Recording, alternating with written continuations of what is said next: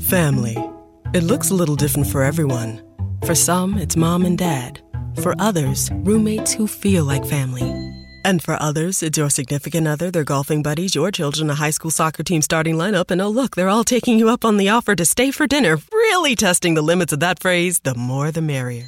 But no matter where you call home, Geico makes it easy to bundle and save on home and car insurance. Easier than making three frozen pizzas and assorted frozen veggies into a cohesive meal.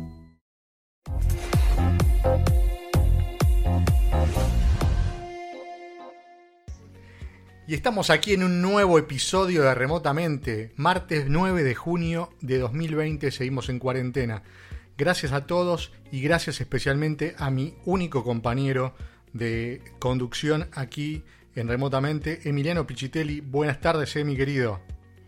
¿Cómo dice que le va, Dani? Muy Muy, buenas tardes, buenas tardes. Hoy es el día D, ¿no? Para el que no nombraste, justamente. Claro, es el día de cómo es remotamente, entrevista a remotamente, ¿no? Exactamente. Sería, viste, como el, el, el, ese que hay de los hombres de araña, viste, que Sí, sí, sí. Bueno, Así sería es. una así, no así, ¿no? Y nosotros estamos siempre a full. full a full. Las vías de contacto, ¿cuáles son, Pichitelli? Bueno, vamos con la vía de contacto. Sitio web. Pueden entrar a remotamente.co.co o también a través de Facebook, Twitter o incluso Telegram como remotamente OK. Bueno, como yo dije anteriormente, hoy seguiremos con el ciclo que hemos dado en denominar remotamente entrevista remotamente. Eh, es algo muy sencillo, nos entrevistamos entre nosotros. Eh, no hay mucho que decir, ¿no? Ahora vamos directamente. No, no, no hay mucho, pero bueno, creo que es original, es divertido porque hablamos de un montón de personas y realmente muchos no conocen qué es lo que hacemos cada uno de nosotros. Es más, creo que nunca compartimos nuestros Twitter. Lo podemos compartir ahora. Emi, ¿cómo es tu Twitter? El mío es arroba Emiliano X. Muy bien, el mío es arroba identidad robada. Bueno, vamos a presentar al, a nuestro gran invitado, ¿no? En mi época de estudiante de Derecho, muchos profesores me decían que los abogados eran complicados, competitivos, celosos, ventajeros, egoístas, que iba a ser muy difícil tener de amigos a los futuros colegas. Les cuento mi experiencia después de más de 16 años de haberme recibido. Todos ellos tenían razón. Muchos son todo eso y mucho más. El invitado de hoy es uno de los pocos amigos que yo tengo. Es un reconocido abogado con el que he tenido la suerte de compartir momentos inolvidables a través de los años. Pero sobre todo es una gran persona. He aquí, en remotamente, Facundo Maloril, abogado especialista en protección de datos personales y socio de GNM Abogados. Bienvenido, Facu, a remotamente. Gracias, Dani. Gracias, bienvenido, Emi. bienvenido. ¿Qué presentación para? Falta No, no. aplauso. Aplauso, No, aplauso. no, no, no. Para que pongo aplauso Eh, todo, ¿no? Coincido, Hay aplausos coincido con la presentación. Es cierto, somos los abogados bastante complicados y, y es difícil a veces tener amigos, pero sin dudas, sin dudas, este, vos como, como abogado lo sos. Les cuento que lástima que no salimos en vivo porque hoy me tocaba y me duché, me bañé, me peiné. eh, Pero eso lo tenés que hacer todos los días. Ah, no, porque como estamos en cuarentena pensé que no. Todos ¿Era los días. Todos los días Ah, bueno, disculpen, disculpen. No, no, No, no. entonces me equivoqué, perdón, perdón. Bueno, mi, mi primera pregunta tiene que ver un poco con, con lo que hablé en la presentación. Eh, yo quería saber qué opinabas vos de lo que yo dije en tu presentación. ¿Crees que los abogados son así en general o son más las excepciones? La verdad, somos tipos, eh, somos tipos competitivos. Básicamente yo creo porque en las facultades a las que vamos, en los planes de estudio de nuestras, de nuestras carreras, es como que siempre nos enseñan a que hay que ganarle al otro, ¿no? Porque obviamente estamos en juicios y entonces tengo, mi juicio tiene, tengo que presentar una buena demanda para poder ganarte o ganarle al abogado que tengo enfrente. Eh, entonces debe haber algo quizás en, en- en las personalidades, pero también sin dudas en las formaciones o las deformaciones profesionales cuando uno cuando el- uno elige estas carreras, ¿no? Eh, va- vamos, vamos por la competencia, ¿no? Claro. No vamos a lo mejor por la creación como puede ser alguna otra carrera Y, como un y arquitecto. tu ¿no? experiencia, tu balance a la fecha después de tantos años de, de ya ser abogado, ¿cuál es? ¿Tenés muchos amigos que son eh, abogados o no? Bueno, como siempre en la vida, haciendo un balance, les cuento además que hace poco cumpleaños, así que... Este, ah, me feliz cumpleaños. épocas de balance. ¿no? Nos olvidamos de saludar. ¿Cómo nos saludamos? Qué mal que está. Bueno, bueno. Ahora está todo bien. Los perdono. Feliz cumpleaños. Muchas gracias, muchas gracias. Eh, no, yo creo que, que hay pocos amigos en la vida. Después hay muchos conocidos, algunos compañeros, eh, pero amigos, amigos sin dudas hay, hay pocos, dentro o fuera de la profesión, ¿no? Eh, me parece que me parece que va, que va por ahí. El que tenés al lado cuando, cuando lo necesitas, digamos, son sin duda son pocos y, y, como dice la frase, los contás, los contás con los dedos de la mano, ¿no? Hablando un poco más en serio, ¿por qué derecho informático, protección de datos? ¿Cómo fue que te especializaste en estos temas? Bueno, mi historia no es tan divertida como la de los entrevistados que tuvimos. Hoy es el programa 22, ¿no? 22. Eh, 22, qué lindo número. Mira qué justo, ¿no? Qué justo. loco. lo voy a, claro, lo voy a jugar. No, mi historia no es tan divertida como en su caso fue la, de Emi o la de todos los demás que, pasaron. Yo que yo era un muy buen estudiante, era, era alguien muy, muy traga, muy, muy buchón si se quiere, muy nerd, no sé. Me gustaba mucho, sí, yo tenía, tuve en su momento un Spectrum, tuve la Commodore, pero no me dio por el lado a lo mejor que le dio a los muchachos de la programación, sino que obviamente me dio para el lado más bien de los juegos, ¿no? Hmm. Eh, y quería, era, era buen alumno en muchas cosas y, la verdad no, no, digamos, en algún momento se me cruzó la idea de ser diplomático y terminé estudiando Derecho por eso. Y medio de casualidad, ahí sí, quizás como le, le pasó a varios de los que entrevistamos, eh, en, el año, en el año 98 yo estaba trabajando en un estudio jurídico de estos monstruos enormes y en ese momento estaba explotando, o empezando, mejor dicho, después explotó, estaba empezando la primera burbuja de Internet y yo estaba trabajando ahí haciendo derecho bancario, derecho corporativo y de algún modo me, pude sumar al departamento de Internet. Llegamos a ser casi como 35 abogados en ese estudio que trabajábamos todo el día haciendo internet. Increíble. Era un estudio de 150 más o menos, ¿no? Pero casi tercera, cuarta parte del estudio hacíamos eso. Y ahí fue cuando me empecé a meter mis primeros contratos informáticos. Eh, todavía no había ley de datos personales, no había ley de delito, no había ley de firma digital, no había nada de eso. Y, y, bueno, y ahí arranqué, año 98, y hasta hoy, hasta hoy sigo, sigo con el tema. Em, después, en todo caso, si quieren, les cuento un poquito más, pero digo, continúen con las preguntas porque sé que como no nos vemos es difícil. Sí, sí.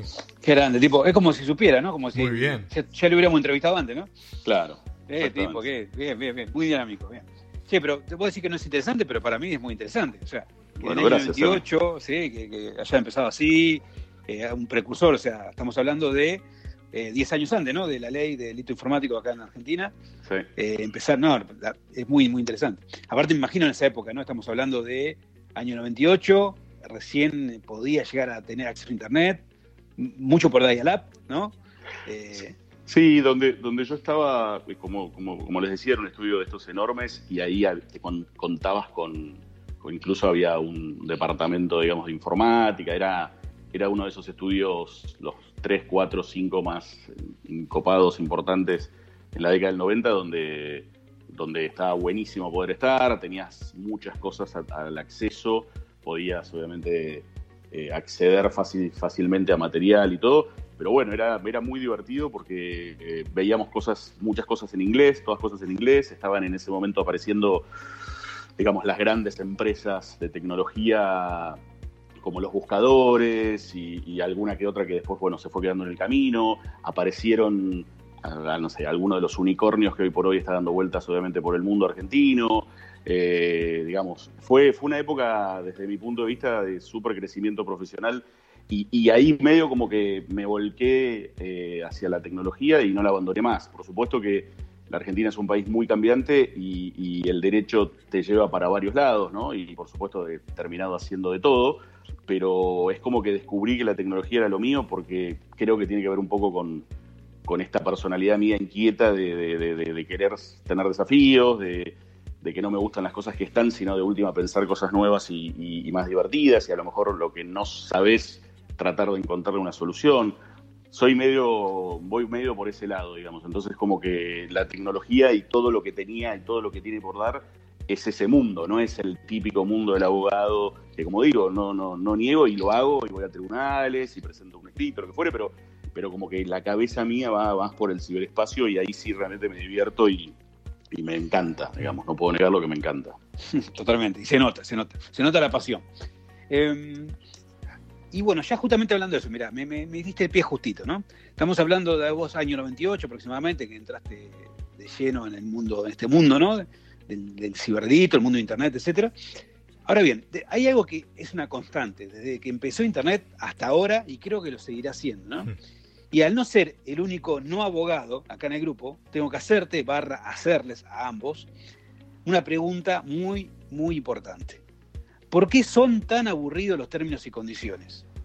El invitado, el invitado es Facu, así que que conteste Bueno, decime, primero, ¿por qué son tan aburridos términos y condiciones? Y por, por, último, ¿hay alguna forma de poder, no sé, hacerlo más amigables, eh, que, sigan teniendo esa validez y ese peso legal, ¿no?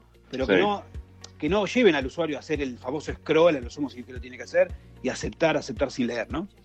Sí, ahí lo que pasa es que nosotros los abogados en los términos y condiciones y en la política de privacidad, que son dos documentos, como decís vos, quizás súper aburridos, eh, cuando el cliente nos contrata, lo que nosotros tenemos que poner ahí son todas aquellas situaciones eh, y describir toda la operatoria del sitio eh, por si obviamente llega a ocurrir algo, ¿no? entonces son claramente, como bien decís, Emi, es aburridísimo, a mí, por supuesto, como te dije antes, por mi cabeza está bueno crear y, obviamente con el cliente vas armándole el término y condición como su traje a medida, ¿no? Eh, y, después al lado le vas a meter la política de privacidad, que también son, es muy, muy importante. Y acá aprovecho un poquito alguna faceta medio académica o pedagógica que me divierte siempre y creo que los tres la compartimos. Y es que lo hemos dicho muchas veces en cada, cada presentación, cada charla, cada curso, y está bueno mencionarlo, digamos no vale copiar y pegar, eh, pero no porque nosotros los abogados querramos justificar un horario, sino porque la verdad, cada cliente, cada caso, cada situación es distinta. Entonces, probablemente, como en cualquier contrato de locación, tengas algunas cláusulas que se parezcan en los términos y condiciones, pero sin dudas tenés que agregarle el valor y le tenés que poner y escribir lo que el cliente esté necesitando. Y en la política de privacidad lo mismo, porque la política de privacidad tiene que ver un poquito con la información y con con los datos que ese cliente va a tener de sus, de sus clientes, ¿no? Entonces ese sitio o esa app va a tener de sus clientes. Entonces ahí es muy importante, es muy importante que cumpla y, escribir y escribir. Sin duda son súper aburridos, pero igual yo les digo siempre algo a los, a los chicos, a los alumnos y a los clientes. Si una compañía como Apple, y la nombro a pesar de que no tenemos pauta, eh, ¿no? Cuando vos, cuando vos actualizás la, la que te bajan una, nueva, una actualización, ¿no? Eh, o, este, o cuando te bajas una app y tenés que darle dos veces acepto, acepto, es una de las compañías, si no la compañía que más piensa en el usuario y que las cosas te las hace más fáciles, digo, claramente por algo es, ¿no? Porque tenemos ganas de justificar, como digo, honorarios, sino simplemente porque son necesarios escribir. Claro, claro. Pero digo, por ejemplo, a ver, eh, ¿se podría usar otro lenguaje o hay que usar el lenguaje técnico aburrido que muchas veces se cae en ese lenguaje que muchas veces no se entiende? ¿no? El usuario de a pie, digamos, no lo entiende. Eh, ¿Se podría usar otro lenguaje o se podría usar, por ejemplo, no sé, se me ocurre, ¿no? Capaz estoy diciendo cualquier cosa. Un video, por ejemplo, de un minuto donde te diga todos los términos y condiciones que se pueden, o sea, que, sea más divertido para el usuario. Mira, yo, que lo lea y que lo entienda, que lo lea realmente, porque en realidad no lo leen. ¿no? Hay, una, hay una ONG, perdón que me meta, hay una ONG que lo que hizo fue bajar al nivel, al lenguaje de los chicos, los términos y condiciones de las plataformas más conocidas, de TikTok, de Instagram, de Snapchat, eh, ah, etcétera. Eso estuvo muy bueno, pero bien, pero bien básico. Estuvo muy bueno eso. Yo creo, Emi, que sin dudas este, está muy bueno lo que vos planteás. Podríamos, para el próximo cliente que, nos contrate, vamos a proponerle hacer un, algún video. El gran problema de eso es que después tenés que ir a probarlo. Si llega a haber algún incumplimiento o lo que fuere, tenés que ir a probarlo la justicia, ¿no? Y, ahí lo veo difícil que un juez te acepte este, un video. Podemos probarlo. Sin dudas es una idea, es una idea buena como para tenerla y ponerla en práctica después vemos cómo nos va, pero lo tomo, me parece bueno, bien. escúchame, igual que quede entre nosotros frenamos esto, ¿eh? Sí, sí, sí. Que, nadie, que, nadie, que nadie lo escuche. A ver si nos roban la idea. No, no. bueno, Y viene la cuarta pregunta, que es mi, pregunta preferida, oh, que hace ya unos días. No, no, tranquilo, todavía no entramos en la, parte tenebrosa. Eh, contanos un día de tu trabajo. Vieja y nueva normalidad. Eh, bien, ahí te puedo decir lo siguiente, digamos, yo tuve una parte en mi vida en donde también trabajé en el sector público, ¿no? Eh, nunca dejé la profesión, nunca dejé la academia, entonces digo, te mentiría si, si te, si, o sea, o te tengo que combinar ambas cosas. Entonces me levantaba, iba a lo mejor a, donde trabajaba, em, cumplía determinadas cuestiones, después a lo mejor me iba a una audiencia o me iba al estudio, eh, tenía alguna reunión con un cliente, eh, todo por supuesto muy dinámico y muy movido. Eh, y, más o menos así me manejaba hasta te diría, ni siquiera el 20 de marzo, un par de días antes yo ya me encuarentené, digamos, ¿no? Este, y creo que lo contamos acá con algunos amigos que vivían en Europa que nos contaban que la cosa estaba compleja y, y, tomé, tomé esa decisión de, de encuarentenarme y encuarentenar a la familia un par de días antes. Hoy por hoy, eh, te diría que la rutina no se ha perdido, traté de generar una rutina eh, digamos, a pesar de estar encerrado en casa, fui, creo, junto con ustedes, un tipo súper cumplidor de, todos estos días. Salí un día y solamente lo fui a ver a mi viejo. Algún contacto con mis hijos, claramente, pero digo, estoy encerrado en casa. Y nada, me levanto. ¿Estudias? ¿Estás estudiando ahora? ¿no? Eh, claro, bueno, ayer empecé, ayer empecé un, posgrado en una universidad en, este, sobre compliance, eh, este, que era un tema que tenía ganas de hacer este año. Y así que bueno, ahí combinando un poquito de mí las reuniones, el laburo, el programa remotamente, que me encanta. Y bueno, depende de la semana en la que estoy a lo mejor con mis hijos, estoy ahí mucho más arriba de ellos por las cuestiones lógicas de, colegios, las comidas y, todo lo demás. Y a veces cuando no están ellos, puedo dedicarme un poquito más a, a mi profesión y a mí mismo, ¿no? Bien, excelente. Facu, me acuerdo de un viaje que hiciste Hago hincapié en esto. Hiciste a Kuala Lumpur, capital de Malasia, ahí en el sudeste asiático. Después de ese destino pasaste por la ciudad de Las Vegas, ¿no? Quería saber si aprovechaste esos días en la ciudad esta tan, tan bonita, ¿no? Para ir a ver algún show. Y si fuiste, ¿qué espectáculo recital eh, fue al que acudiste? Eh, qué buena pregunta. Eh, sí, tuvimos la suerte de compartir un viaje, uno de los tantos, con vos, Dani, con otros dos amigos, Ricardo, Ricardo Sáenz y, Flavio Barenes, y fuimos a Kuala Lumpur. A la vuelta, creo que después de no sé cuántas horas, ¿no? Siempre me acuerdo que creo que salimos de Kuala Lumpur el jueves 28 de abril, no me olvidé más, a las 17.30 y llegamos a Los Ángeles el jueves 28 de abril a las 20.20, después de haber viajado... 42 horas hasta, hasta el destino. 42 horas y no, no, esas cosas que no entendés de este mundo, ¿no? Pero bueno, llegamos ahí y a uno de, digamos, de estos que nombré, a Flavio, eh, le había salido, le había salido, este, ahí le había estado antes, ¿no? Una cosa así, y le había salido entonces que teníamos la posibilidad de ir todo gratis tres días a Las Vegas. Y entre Los Ángeles y Las Vegas, yo la verdad no conocía ninguna de las dos ciudades, eh, decidimos y nos fuimos a Las Vegas. Y en Las Vegas eh, recorrimos un poquito a ver qué shows había y no estaba, el Cirque du Soleil no estaba, no había ningún show de magia, y nos metimos y fuimos a ver al gran, gran Ricky Martin. Eh, y, ahí, eh, cortamos, cortamos acá, cortamos acá, muchachos. Hay fotos y hay videos que no se pueden reproducir de nuestra locura y nuestro amor eh, este, este, por, por Ricky. Eh, no, muy divertido. Te juro, Emi, que este, el, que las, el que las guarda es el, el, que hizo la pregunta y las tiene encerradas en una caja fuerte. Y Con doble, doble factor de autenticación. Si le llega a liberar ese material, este, ya está. Imagínate lo que fue. Sí, no, fue, muy divertido. Fue muy divertido el show porque había todo tipo de, gente y con algunas algunas personas un poquito más exaltadas que nosotros, que igual bailamos y cantamos y gritamos. Este, eh, y nada, estuvo muy bueno. ¿En, qué año fue? ¿En qué año, qué época y en qué hotel? Eso fue, ayúdame Dani, 2011, 2012. 11. 11.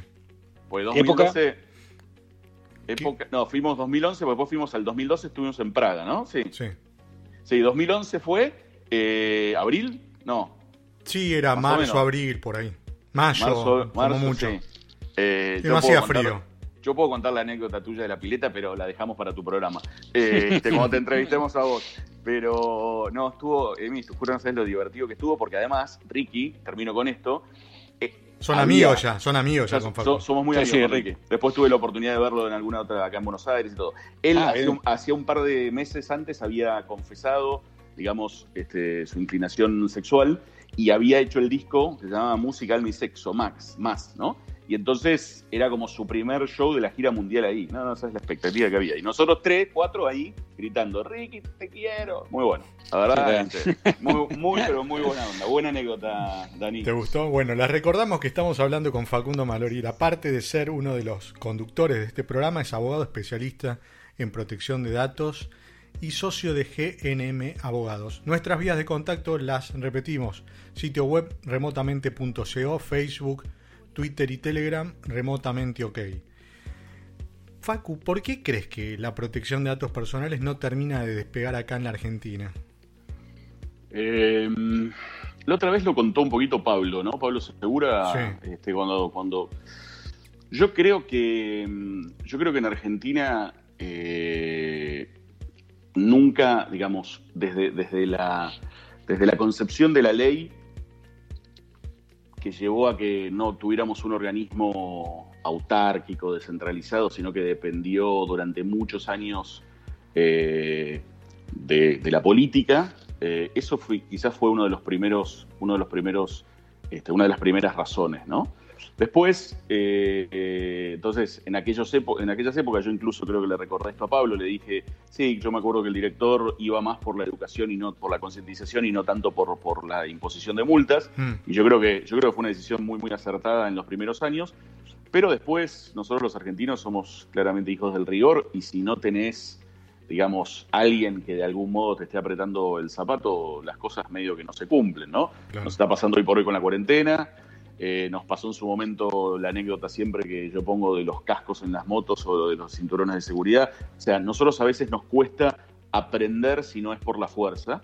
Eh, y bueno, y pasaron todos estos años, no hubo una política, no una política, digamos, de, difusión, de concientización uh, y de imposición de sanciones estricta, como sí ocurrió y como ocurre obviamente en lo que es hoy por hoy Europa. Y después, por otro lado, tenés las multas, que la verdad no depende, por supuesto, de, nadie que trabaja hoy por hoy en la, nueva dirección, que es la Agencia de Acceso a la Información Pública, porque no depende de ellos, porque las multas están puestas en la ley y entonces como que no tenés manera de, hacer, de aplicar una multa, una multa en serio, ¿no? Para una empresa, digamos, para una empresa que le pongas de multa 100 mil pesos, eh, para una empresa grande, estamos hablando, ¿no? Como pasó hace un par de semanas, de un buscador o lo que fuere, la verdad es, es más, entre comillas, pagar la multa y seguir haciendo lo que están haciendo, ¿no? Mm. Entonces me parece que es una pena, eh, creo que hay muchísimo, muchísimo por hacer. Digo esto y termino, y si quieren repreguntar, eh, me parece que hay mucho, mucho, mucho por hacer. Los que estamos trabajando en, en, la temática de los datos, bueno, en nuestro caso hace ya 20 años, Hemos pasado por todo, hemos pasado por las auditorías, hemos presentado todo tipo de documentación en la dirección, conocemos obviamente toda la dinámica y siempre desde nuestro humildísimo lugar lo que único que queremos es que se protejan los datos y la privacidad de la gente, de los chicos, este, de las compañías. Digo, vamos por ese lado, digamos, ¿no? Este, y, me parece que, a veces depende mucho del Estado, a veces también depende de las empresas y los particulares. Eh, creo que, que, como digo, hay mucho, mucho por hacer. Sí, totalmente, totalmente de acuerdo. Eh, bueno, Facu. Eh... Microsoft Surface Pro 8 has the power of a laptop and the versatility of a tablet, all in one. It has a touchscreen and a newly designed signature keyboard that could even store your Surface Pen. Show the world how you stand out with Surface Pro 8. Check it out at surface.com slash surface pro 8. Millions of Americans are getting back to work. CareerBuilder calls it the great rehire. And we want to help you get the best jobs before everyone else. CareerBuilder gives you the competitive edge to get the job you want, at the salary you want, with the benefits you want. We even send job alerts, so your perfect job lands right in your inbox. Go to careerbuilder.com today or get left with whatever jobs are left. Find your next job fast at careerbuilder.com. Eh, ¿Cómo, ya que estamos hablando de trabajo, ¿no? Esta pandemia vimos que afectó a distintos segmentos, rubros, profesiones y demás. Sabemos que eh, a los abogados también lo afectó. En tu caso específico, ¿cómo afectó eh, justamente, bueno, eh, esta pandemia, no? Mira, obviamente toda la, parte, toda la parte que tiene que ver con, con tribunales y con la, si querés, la interacción con algunos organismos gubernamentales está, te diría, estopeada o, por lo menos súper demorada, ¿no?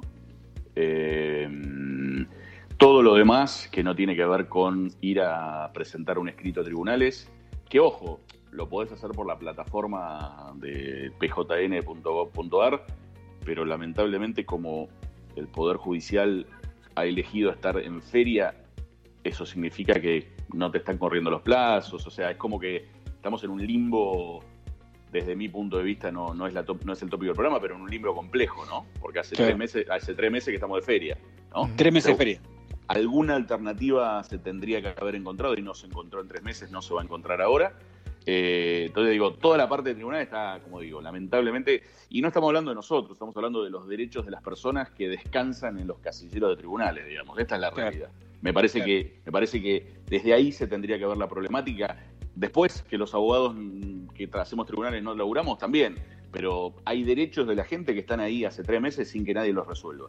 Después todo lo demás que tiene que ver con asesoramiento, todo lo demás que tiene que ver con la parte más de, llevar adelante los negocios de los clientes que atendemos, la verdad eso no ha habido problema. Este, nos adaptamos un poquito más. La verdad, el tema de la tecnología, como, como les contaba antes, la tenemos incorporada y entonces en vez de hacer, no sé, antes una reunión por Zoom o cualquier otra plataforma por semana, hoy por hoy tenés todas así. es, este, es eso, eh, pero como te digo, no, me parece que independientemente de la actividad propia de, de MUIA o, del estudio, eh, yo dejaría como reflexión eso, digamos, hay derechos de la gente que no están siendo resueltos o atendidos y ahí sí me parece un temita grave, ¿no? Sí, sí, totalmente. Me voy a tomar un atrevimiento, Facu.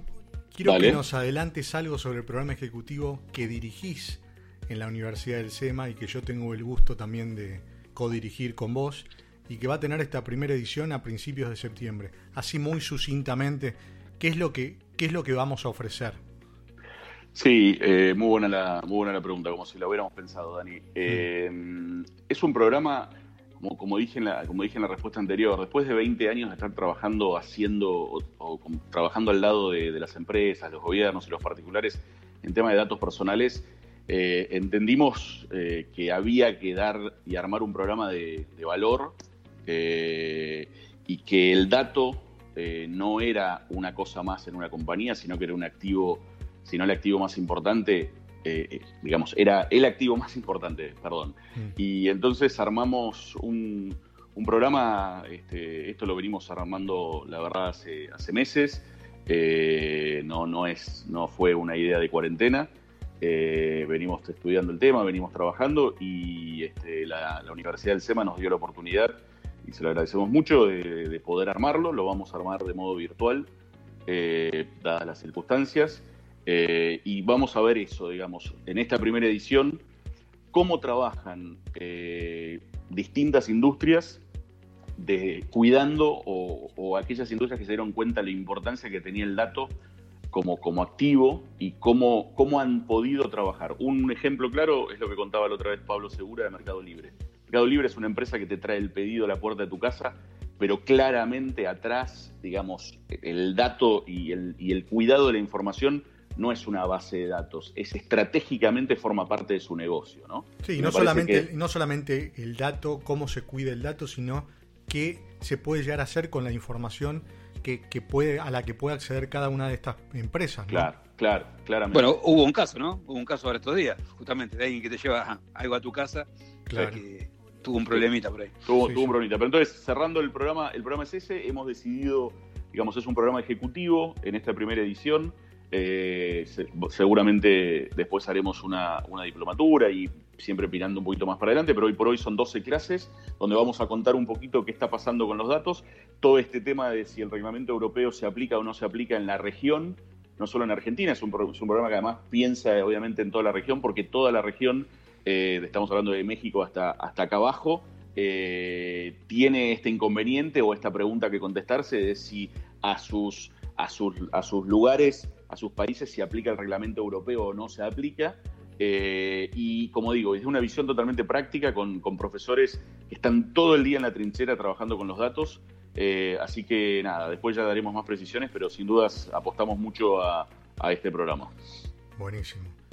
Sabemos que sos un exiguo deportista, corriste cuatro Ironman, Facu, esto la gente lo tiene que saber. Jugaste Copa Davis, también algo que, que la gente no sabe, y todos los fines de semana, antes de la pandemia, participabas de los partidos de fútbol 5 con los ex jugadores de Boca. Hablando en serio, además de tomar Macallan, fumar habanos y jugar PlayStation con tus hijos, ¿qué otros hobbies tenés? tipo deportista. Me gusta. Alguna vez compartimos. Este. Compartimos un, un departamento, vos vivías en el tuyo, en el octavo, y yo vivía en el, en el, en el once. Pero me gusta mucho, me gusta mucho hacer asados. Creo que hemos compartido momentos muy lindos, no solo, no solo con vos, sino con, con algunos de los que les digo algo, nos están escuchando y quieren que mande saludos. Así que voy a mandar un saludo. Mandá, a, mandá, mandá. A Ricardo Sáenz, a Santi, a Sebastián, a Sebastián Nosito, a Cristian Guma, a Santi Ortiz, eh, nos, están, nos están escuchando, me están mandando por acá chats, así que gracias. Así que no, hemos compartido muchos asados. Eh, descuento que los primeros días de la pandemia que no estuve, no estuve con mis hijos, estuve haciendo mucha gimnasia. Obviamente ahora no se nota, eh, porque, las, últimas, las últimas 3, 4 semanas dejé de hacer. Eh, ¿Qué más? ¿Qué otro hobby? No, me gusta leer, me gusta leer mucho de lo, de lo, nuestro. Soy medio, en ese sentido soy súper aburrido. Eh, leí hasta, hasta hace un tiempo atrás, cuando estaba más en lo público, algún que otro de los últimos libros interesantes. Hay uno que me gustó mucho de un asesor ecuatoriano, no importa el nombre, que hablaba del manejo de la política en el siglo XXI, las redes sociales y las personas. Súper recomendable. Y, les diría que, eso, ¿eh? no, no, no ¿Y en la PlayStation qué jueguitos te van? No, la verdad no estoy jugando ahora. la verdad está copada por, por, mis hijos. Están jugando todos los últimos Fortnite, Star Wars, obviamente fútbol. Eh, hay uno de guerra que, acaban de comprar que es una locura. El más grande, ¿no? Eh, yo los miro, la verdad, el centro de operaciones de la cuarentena transcurre un poquito entre el living y el comedor de mi departamento. Y bueno, y más o menos de acá tengo control de lo que ellos hacen cuando yo trato más o menos de trabajar y ponerme al día con las obligaciones. este, y, nada, y los, los, pispeo más o menos acá. Pero no, no tengo, no tengo mucho más, mucho más hobbies. ¿eh? Lo que vos describiste de Habanos y Macallan, te diría que va más por ahí, ¿no? Bárbaro. y bueno, eh, viste que en estas, eh, ah, escuchaste, escucharon, todos los invitados y todos los radioescuchas, como te decir a mí, que siempre hay como una constante, ¿no? 3 a 1, digamos, ¿no? Siempre somos 3 de River, 1 de Boca. Pues fíjate que nunca, nunca hubo un caso donde haya dos y dos, por ejemplo, ¿no? Hasta ahora por lo menos. Ahora que sos el único, ¿sí? Que está del otro lado, que somos dos contra uno. Te voy a preguntar, contanos un poquito la historia de por qué Boca Junior. Eh, mi mamá, este, la gran, la Pelzer, mi segundo apellido es Pelzer, que a veces Dani cuando hace la presentación me presenta. Este, mamá era fanática de Boca, fanática mal, eh, y bueno, ella me hizo. Papá es de River, ojo, ¿eh? pero ah, evidentemente. pero evidentemente, sí, papá, papá es de River. Pero bueno, la influencia, la influencia de mi madre fue, fue sin duda muy, muy importante. Yo fui. Esto también va, es un mensaje para, para Guma, que nos está escuchando, que es uno de, nuestros amigos y hoy por hoy también socio, que es hincha de River, igual que ustedes, así que ahí tienen el 3 a 1 famoso. Eh, para que él entienda, él es, yo le llevo algunos años, no importa cuántos, pero le llevo algunos años. Cuando él no había nacido, yo ya había ido a la cancha y había visto a Boca ganar dos Copas Libertadores y una Intercontinental y un Mundial. O sea, con eso le explico todo, ¿me entendés? Facu, trata, eh, de redondear, dale, dale. Vos sabés que el tiempo apremia, dale, vamos. Ya está, ya está. bueno, bien, bien. Entonces, influencia materna fue así por el cual me gustó mucho lo de tu viejo de River, eso me gustó mucho. Eh, y ahora, bueno, ya llegando al final, todavía queda tranquilo, todavía no está la música de terror ni nada por el estilo. Ok, ok, eh, Pensate, no sé si te agarro ahí por medio desprevenido, ¿no? Pero algún caso el caso que más te haya llegado, que más te haya tocado, ¿sí? Ya sea porque, no sé, de alguien cercano, porque haya sido algo, no sé, que pudiste lograr y, no sé, decime vos algo que, que algún caso que te haya llegado, que te haya tocado. No, tuvimos, tuvimos un caso, no sé si el que más me llegó, pero, pero siempre lo recuerdo como uno de los más lindos, porque fue uno de los primeros casos que lo laburamos junto con Dani. Eh, y también intervino, intervino algunos de los actores eh, que entrevistamos. Actores, una manera de decir, ¿no? Algunos de los profesionales que entrevistamos durante el programa. Eh, que algunos también estaban, no quiero dar muchos detalles, Emi, pero algunos estaban dando, algunos estaban dando sus primeros pasos algunos otros claramente no, ya tenían algunos años, pero fue un caso, un caso, laburamos con Dani, era un, deportista que estaba siendo, hoy diría, no sé si la palabra es acosado o por lo menos, digamos, le, habían creado una, una, cuenta en Twitter y, y decían cualquier cosa de él por Twitter. Eh, y bueno, ahí la cabeza de Monastergi que nunca descansa, este, se le ocurrió una idea, una idea que validamos con algunos de los, de los amigos peritos que entrevistamos y con alguna de las fuerzas de policiales y con alguna de las fiscales. Y bueno, y se armó como una especie de. Se armó como una especie de red para que cuando esta persona que era el atacante eh, contestara, un mensaje directo, quedara reflejada en algún lugar su IP, ¿no? Y la verdad, muy, muy lindo caso. Este, y con eso después fuimos, pedimos obviamente al ISP y bueno, y llegamos, llegamos finalmente al allanamiento y bueno, como ocurre a veces, y está bueno decírselo a la gente, muchas veces el caso de este tipo de, de delitos que son tan personales, ¿sí? en donde te dicen cosas y te atacan con cosas muy, muy tuyas, muchas veces, por no decir casi todas, es de tu círculo más íntimo. Y este era, era, el mejor, era el, mejor, amigo, del pibe.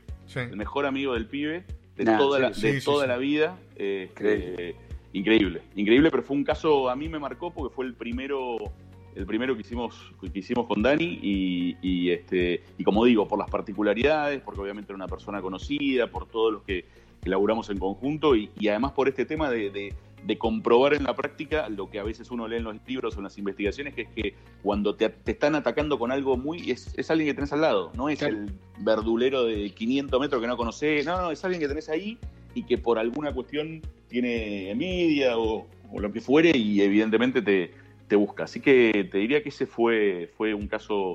Yo lo recuerdo, lo recuerdo, lo recuerdo siempre, sí. Y, y una, una otra pregunta sobre eso. Eh, cuando ustedes comenzaron con esto, ¿no? Eh, esta persona, la víctima en su momento, ¿alguien cercano o no tienen ni idea quién era? No, no, no, no, no tenía idea. Él, él llegó, él llegó, Dani, con, un abogado penalista de él, ¿te acordás? Que era el cuñado, ¿no? Y, nos consultó a nosotros como, entre comillas, especialistas en la materia. y, bueno, y armamos toda esta operación que yo te la describí rapidísimo, pero no fue nada no fue nada fácil. O sea, hubo que encontrar un servidor, hubo que certificar el, servidor, hubo que tener ayuda de la Fuerza de la Seguridad, Fiscalía. Digo, hubo que, trabajar en la preparación, fue muy importante y dependíamos, además dependíamos de que el atacante ¿sí? este, no sospechara nada y que cayera en una red, pero no, pero digamos que nosotros no lo buscáramos, sino que contestara a alguien. O sea, fue súper, súper, súper complejo armarlo.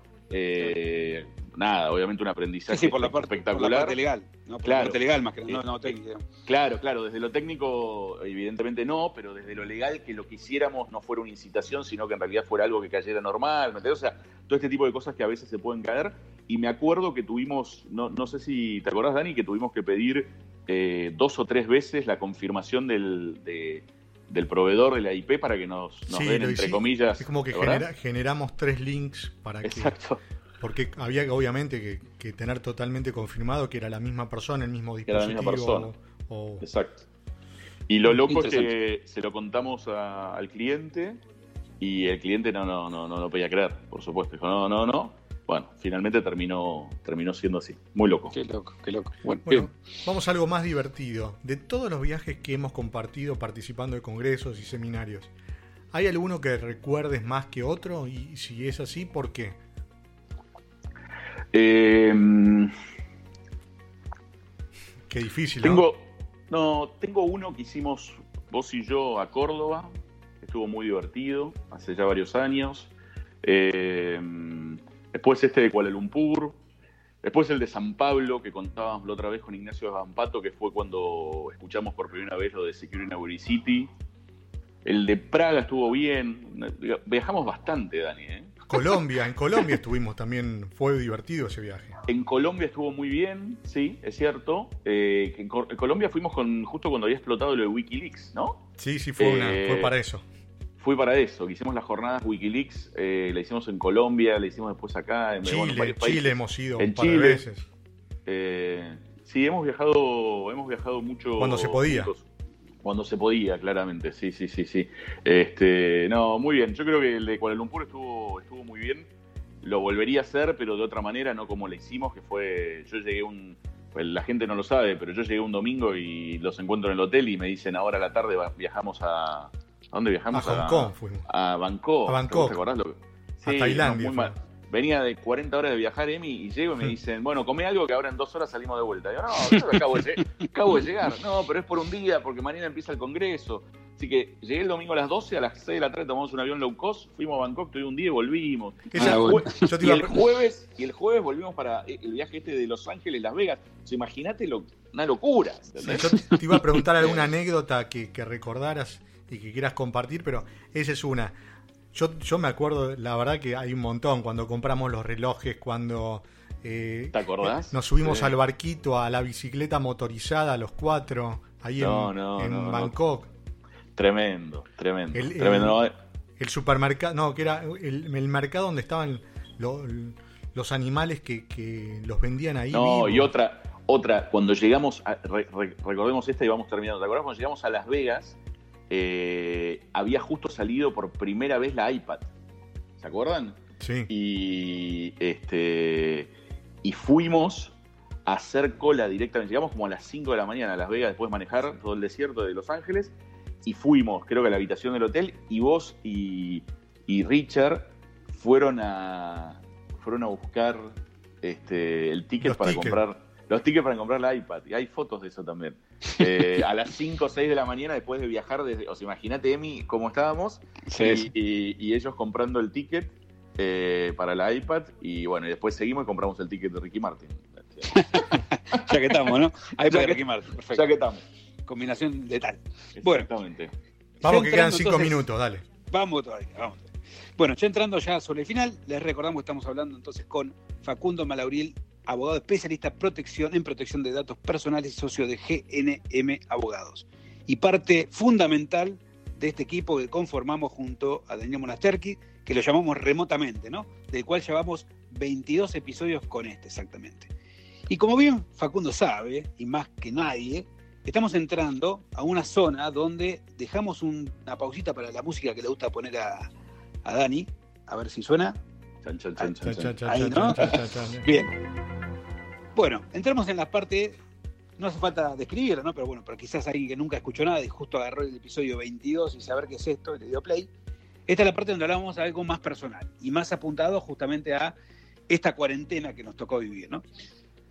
Vimos eh, desde ya, desde España, Italia y demás, que se están haciendo, o se estuvieron haciendo por lo menos, un montón de eh, expresiones artísticas, podríamos llamarle, en balcones, en jardines y demás, cantando, bailando, haciendo ejercicio, etc. ¿Qué podría hacer el doctor Facundo Maloril en su balcón? ¿Qué espectáculo artístico nos podría brindar? Sí, no, lamentablemente no tengo balcón, pero mm, te diría que estos últimos días no, pero si me hubieran visto hace un par de semanas atrás era muy divertido. Eh, me bajé una de las apps para hacer entrenamiento y la duplicaba en el televisor y, y, trataba de seguir este, lo que el personal este, hacía no sé cómo en la tele y yo trataba de hacerlo obviamente tirado en el piso y con algún que otro adminículo que acá tenía, eh, un papelón. Eh, la verdad, por suerte, por suerte no hay, no hay registros de eso, eh, pero es lo más parecido a, así, nada, si me hubiera visto Sí, un papelón. No, no, la verdad. alguna expresión artística, lo más parecido, digamos. Desastre, una, un desastre. Una expresión corporal. Sí, sí, sí, sí, sí, la verdad. Facu, ¿y alguna anécdota familiar divertida que estás con los chicos ahí que nos puedas contar? En este aislamiento, ¿no? No, divertido, no. Tuve, creo que ustedes lo saben porque me padecieron estos días, tuve muchos problemas con uno de los supermercados en la entrega de productos y estuve tres semanas esperando dos pedidos atrasados de dos semanas anteriores y un día cayeron tres pedidos juntos, un desastre, no tenía ni, mi heladera chica y no tenía lugar. ¿Y estás con el tema de las, de las compras compulsivas también como muchos o no? Bueno, en realidad eh, les diría que cada dos o tres días salgo de shopping este, por una de las empresas que uno puede comprar mm. online y, estoy a punto de apretar el enter para dos o tres cosas, pero no se las voy a contar porque me matan. Pero sí, estoy, estoy ahí, ahí nomás de comprar cosas. Sí, lo que hice fue comprar un acolchado, almohadones eh, para mi cama y, con eso quedé, estoy contento. Pero hay otras cosas electrónicas que estoy viendo si las compro o no las compro. Muy bien. Yo describo, eh, antes de cerrar, yo describo mi casa como eh, la empresa, ¿viste? Cuando llegan los proveedores Hmm. No sé, como tocan timbre acá, como cada una hora toca timbre Che, no, traje todo traje, pero es increíble. Sí, sí, sí. Sí, eso sí. ¿Sabés cómo es la última pregunta que tenemos de este cuestionario final? Para las videoconferencias en estos días de cuarentena, ¿qué te estás poniendo? ¿Cómo es tu outfit? ¿Al menos te pones una yoguineta? ¿Algo? Contanos. No, no, no. Estoy generalmente con remeras durante todo el día, eh, con unas bermudas eh, y ando en pata. Me encanta andar en pata. Obviamente, ahora que hace un poquito más de frío, me pongo unas medias chiquititas, esas soquetes, eh, y voy con eso. Este, bañadito, el chiste que hice al principio, obviamente fue un chiste. Me baño, me, baño, todos los días, eso está claro. Tengo mucho problema, mucho problema con la, extensión de mi pelo. Eh, ya no sé ni cómo para, para peinármelo, o sea, es un gran problema. así que estoy con eso y bueno, y nada más, les diría Abajo trato de estar con las bermudas. Si tengo una reunión más importante, me pongo una camisa. Pero si no, estoy con remera. ¿Y en los pies? No, en los pies estoy en pata o en medias. Pata o medias. O sea, tenés una casa eh, bien climatizada, podríamos decir. No, vos sabés que me encanta el frío. Esa es la ah, realidad.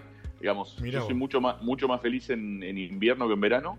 Eh, de hecho, bueno, me encanta la nieve, todo este tipo de cosas. Y, y la verdad no, no, no sufro el frío, por supuesto que ando con, como, con un busito y eso, pero digo, no, no tengo problema de, no tengo, estufas no tengo, tengo, tengo otro aire acondicionado frío-calor y los prendo poco, la verdad más cuando están mis hijos. Ah, bien, bien. Bueno, Facu, terminamos por hoy, ¿qué tal la pasaste? La pasé muy bien, muchísimas gracias, eh, tenía mucho más miedo del que finalmente me hicieron pasar, así que les agradezco. Les agradezco mucho, yo pasé un tremendo, excelente, excelente momento, gracias, gracias por todo y, bueno, nos veremos en estos próximos días, ¿no? Dale, bárbaro. Gracias, Facu. Gracias, por la buena onda. Abrazo grande y, seguimos en remotamente. Chau, chau, chau. Chau. Chau.